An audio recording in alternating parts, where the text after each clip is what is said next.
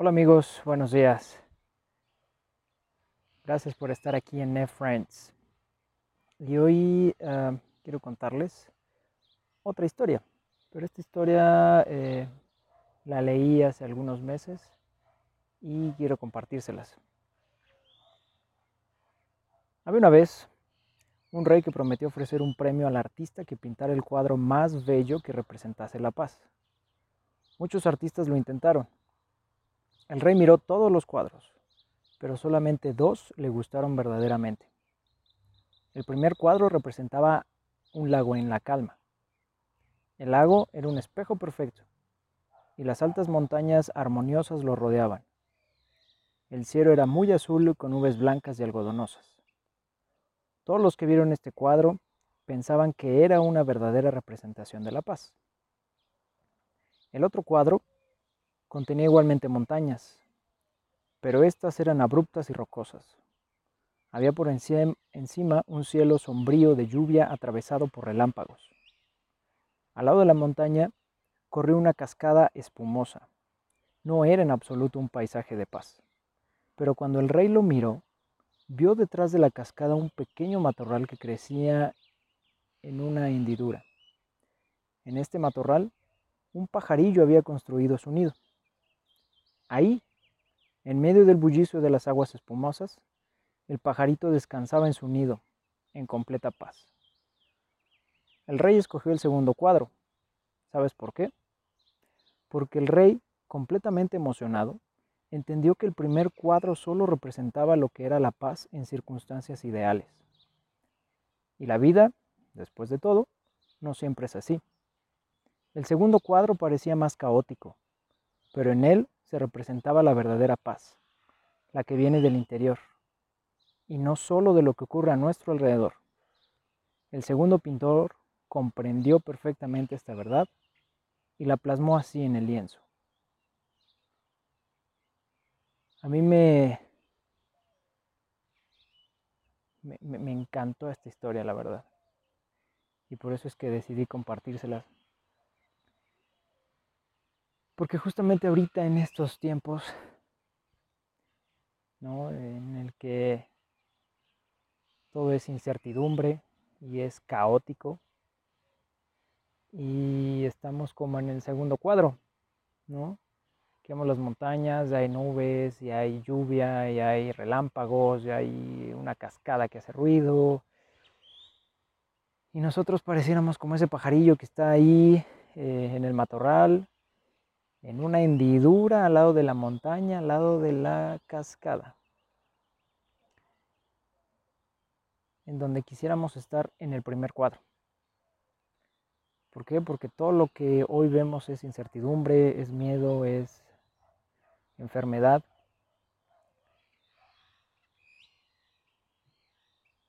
Y al nosotros tratar de buscar la paz afuera, en las circunstancias, nos estresamos más. Y hay una sola forma de, estar en paz en estas circunstancias y es dejarlo todo en manos de Dios. Y si tú estás acostumbrado a escuchar de Dios, pues dirás, sí, claro, ¿no? Lo voy a hacer. Y lo vas a intentar, aunque sea tal vez algo nuevo para ti, ¿no? Rendirte y dejar todo en manos de Dios. Aunque no veas la, solución. Pero si eres de las personas que casi no ha oído de Dios o que no oye muy frecuentemente de Él, seguramente estarás pensando, ajá, ¿cómo voy a dejar todo en manos de Dios si no lo conozco, si no sé quién es, si, si... O sea, ¿cómo puedo creer que dejándolo todo entre comillas, a la deriva, se va a solucionar y voy a encontrar la paz. Pues eso, mi amigo, eso se llama fe. Y la fe es eso, es creer que ya tuviste la victoria aún sin haber peleado. Y yo sé que eso, eso es algo como ah, ¿cómo decirlo? O sea, te reta, es muy confrontante, ¿no? Empezar a creer que tú ya ganaste aún sin haber peleado, pero no solamente decir, sí, yo voy a ganar, sino realmente creerlo. Y tengo un ejemplo súper, súper rudo, ¿no? Sobre la fe. Y tómalo como eso, como un ejemplo. Imagínate que un día compras un billete de lotería, ¿no? Y dices, este es el bueno, este es el billete de lotería que me va a sacar de pobre, con el, cual ya no voy a tener que trabajar nunca más en mi vida, ni yo, ni mis hijos, ni nadie, ¿no? Y un día antes del sorteo, ¿no? Estás ahí tranquilo en tu casa y una vocecita en tu cabeza te dice, si estás tan seguro de que este es el, el billete lotería con el premio mayor, renuncia mañana a tu trabajo. ¿Tú qué harías? ¿Te dejarías ir como gordita en tobogán? ¿Y renunciarías? ¿O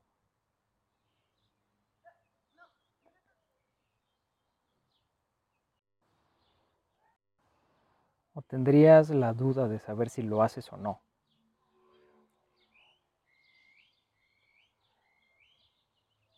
Ahora imagina la misma situación, como en la... Eh, ¿Recuerdas la película de eh, Volver al futuro?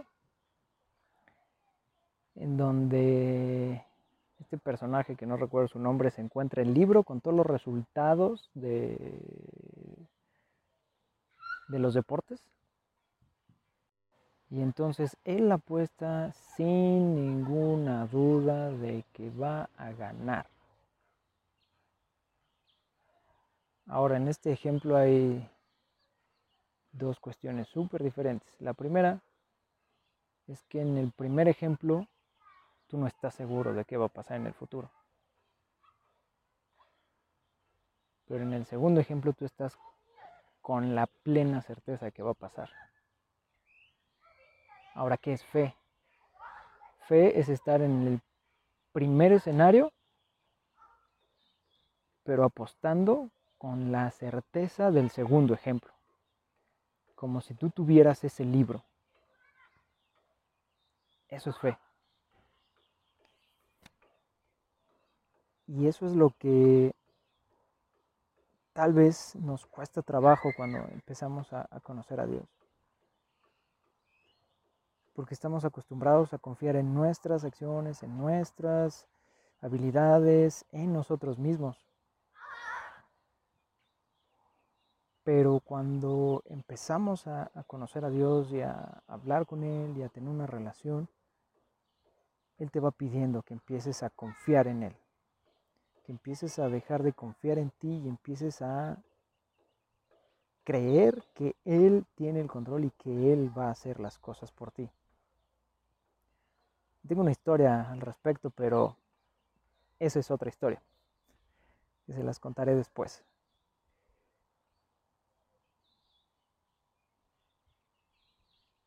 Y yo sé que es complicado, ¿no? Tener ese tipo de acciones y actitudes y más en estas circunstancias que son tan complicadas. Que es tan difícil que estamos en estos tiempos súper complejos en donde pues no tenemos certeza de nada. ¿No?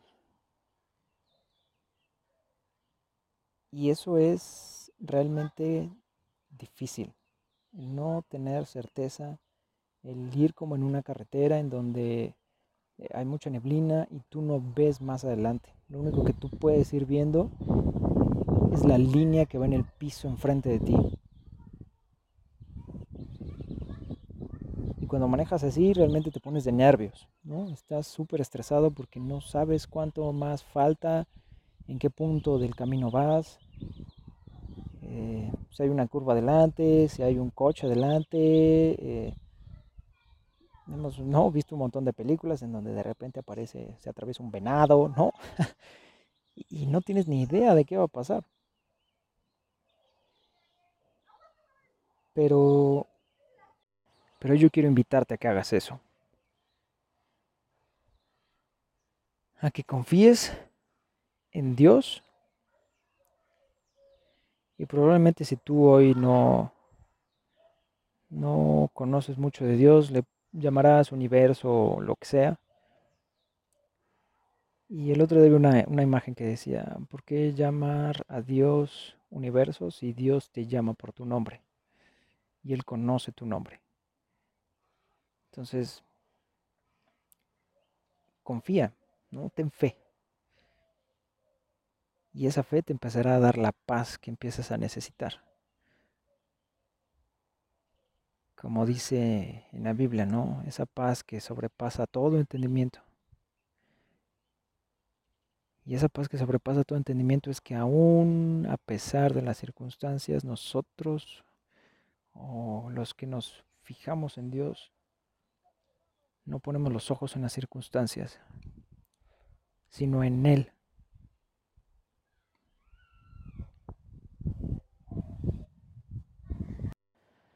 Tú recuerdas un poco la historia de Noé, imagínate que, imagina un, un momento a Noé, ¿no? De repente Dios le dice que necesita armar un barco de cientos de metros de largo por no sé cuánto de alto. La verdad es que no me acuerdo. Pero imagínate que Dios le dice que necesita construir un barco así enorme con un montón de características porque va a llover. En esa época no llovía todo el agua eran manantiales y brotaba de la tierra y eran ríos, pero no caía agua del cielo. Es como si hoy te dijera Dios, ¿sabes qué? No sé, construye una nave espacial enorme con estas características porque va a pasar un guanana, ¿no? ¿Y qué es guanana? No tengo idea qué es guanana. Y tal vez estoy poniendo un ejemplo súper tonto. Pero es eso. Noé no sabía que era llover, así como tú hoy no sabes qué es guanana, ni yo. Y él creyó. Y a pesar de todo construyó el arca. Otro ejemplo, ¿no? eh, Abraham. ¿no? Abraham dice que él eh, lo considera un amigo de Dios por la fe que tenía en él, porque creía en él. Y otro ejemplo, un poco más reciente, y digo un poco, es Pedro. Tú recordarás que Pedro estaba más bien que los discípulos, ¿no? Todos los discípulos y Pedro estaban en, en una barca y empezó a llover, ¿no? Y estaba la tormenta y estaban a punto de hundirse. Y de repente, de la nada, ven a Jesús caminando hacia ellos sobre el agua. Y al principio pues, se asustaron porque creyeron que era un fantasma, ¿no? Pero después cuando vieron que era él, Pedro le dijo, Señor, si eres tú, dime que vaya. Y Jesús le dijo, ven. ¿Y qué hizo Pedro? Empezó a caminar sobre el agua. Dio ese paso de fe creyendo que Dios iba a mantenerlo a salvo a pesar de la tormenta y a pesar de que físicamente no podía caminar sobre el agua, pero él le creyó a Dios. ¿Y qué, sucedió? Caminó sobre el agua, dio dos, tres, cuatro, cinco pasos y de repente cuando se hizo consciente de la realidad en la que estaba, que estaba, número uno, caminando sobre el agua, número dos, que había una tormenta enorme, y cuando perdió de vista a Jesús, se empezó a hundir. ¿Y qué hizo Jesús? Lo sacó del agua. ¿No? ¿Y qué le dijo? le dijo, ¿por qué tienes tan poca fe? ¿Por qué dudaste de mí? Y esa última frase, ¿por qué dudaste de mí?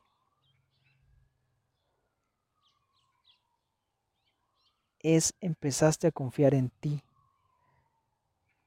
Dejaste de confiar en lo que yo estaba haciendo al ver que todo lo sobrenatural que estaba pasando en tu vida y que no podía ser real. Y entonces empezó a dudar. Y por eso se hundió.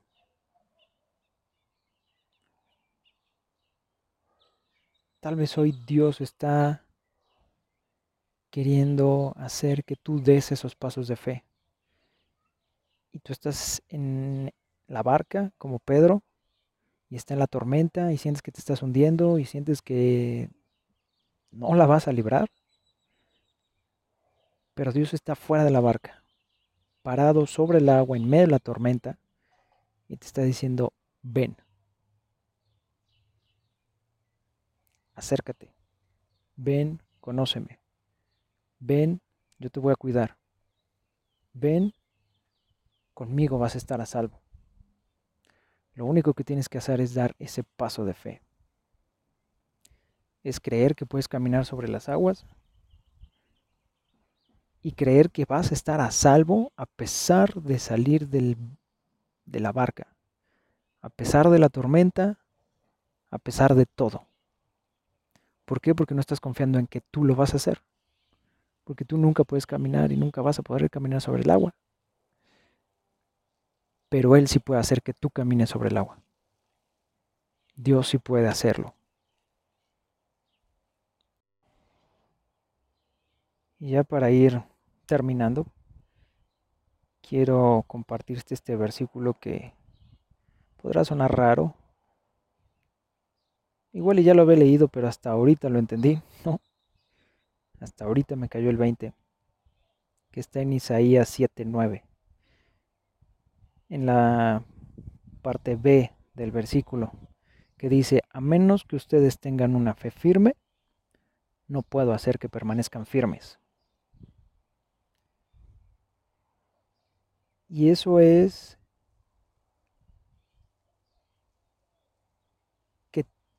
e, e, es, eh, como recíproco, por así decirlo. A menos de que tú no tengas fe, Él no puede actuar. A menos de que tú no a menos de que tú creas que lo puede hacer, Él va a actuar. A menos de que tú tengas esa certeza, Él lo puede hacer. Antes no. Antes Él no puede hacer nada. Y Jesús lo dijo cuando estaba, eh, eh, cuando regresó a, eh, ahí donde estaba en Belén,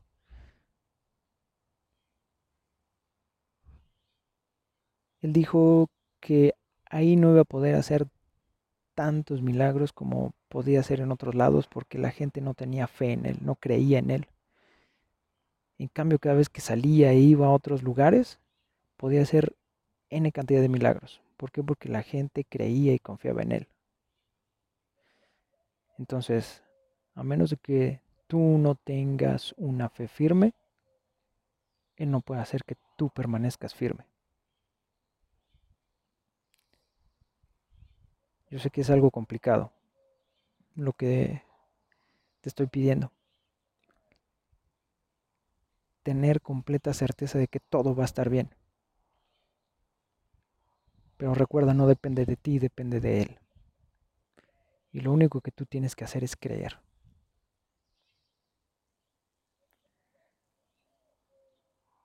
Para que puedas encontrar esa paz que has estado buscando.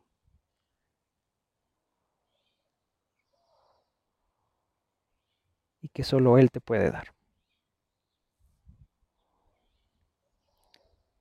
Pues bueno, gracias por escucharnos, gracias por estar conectados con NetFriends. Y pues síganos en nuestras redes sociales, pongan sus comentarios, cuéntenos qué tal, eh, cómo se han sentido, qué han pensado, en fin, Díganos qué, qué han aprendido también de estos podcasts, de estas historias. Y nos vemos o nos oímos la próxima. Que Dios te bendiga. Bye bye.